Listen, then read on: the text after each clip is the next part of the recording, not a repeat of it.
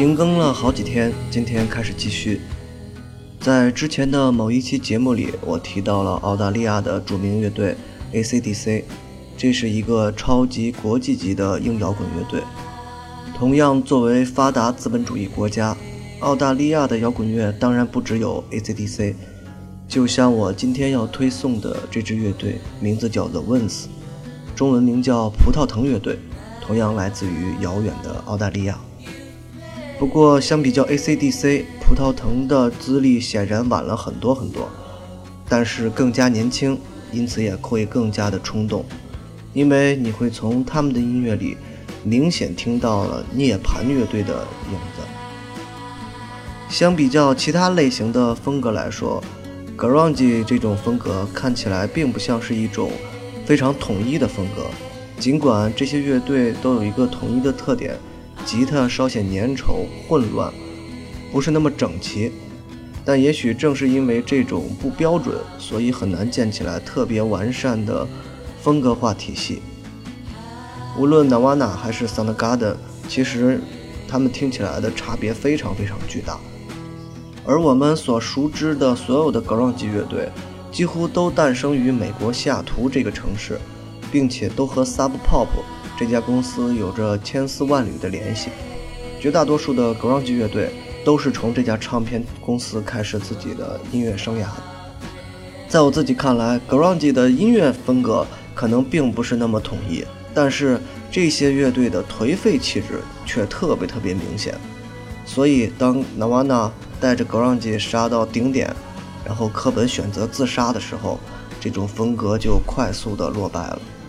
后来再出现的 Postground，其实和涅槃和 Soundgarden，再包括之前的绿江他们已经有了明显的不一样了，仅仅留下来的是吉他的某种特点，但是整个乐队的那种颓劲儿已经少了很多。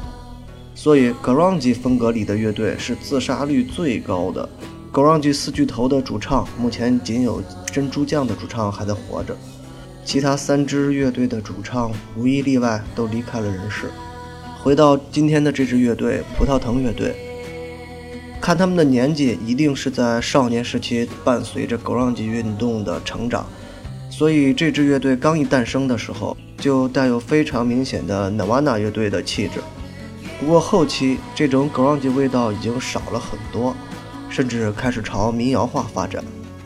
我看过一个报道，呃，葡萄藤的主唱曾经有非常严重的神经系统的问题，并且经历了长时间的治疗。所以我觉得他们后期开始进行民谣化的尝试，应该也是主唱的一种病情的控制的结果吧。不再那么焦虑，还是追求一些偏向于阳光的东西。就像这首背景音乐，听起来懒洋洋的，一点儿也没有 grunge 少年的那种狂躁感。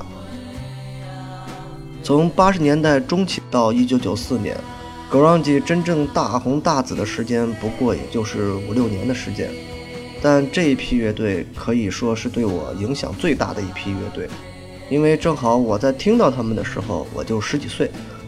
青春期一旦喜欢上一个东西，很容易对自己的人生观、世界观产生非常强烈的影响。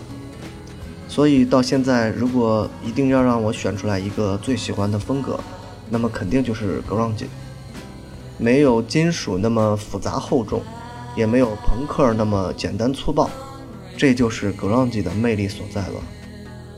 虽然现在几乎已经听不到 ground 之声了，葡萄藤乐队也许是最后一个能在全球知名的 grunge 乐队，但是曾经有过那么一段美好的记忆，我想这就足够了。所以跟着葡萄藤，再回到那个更久远的青春吧。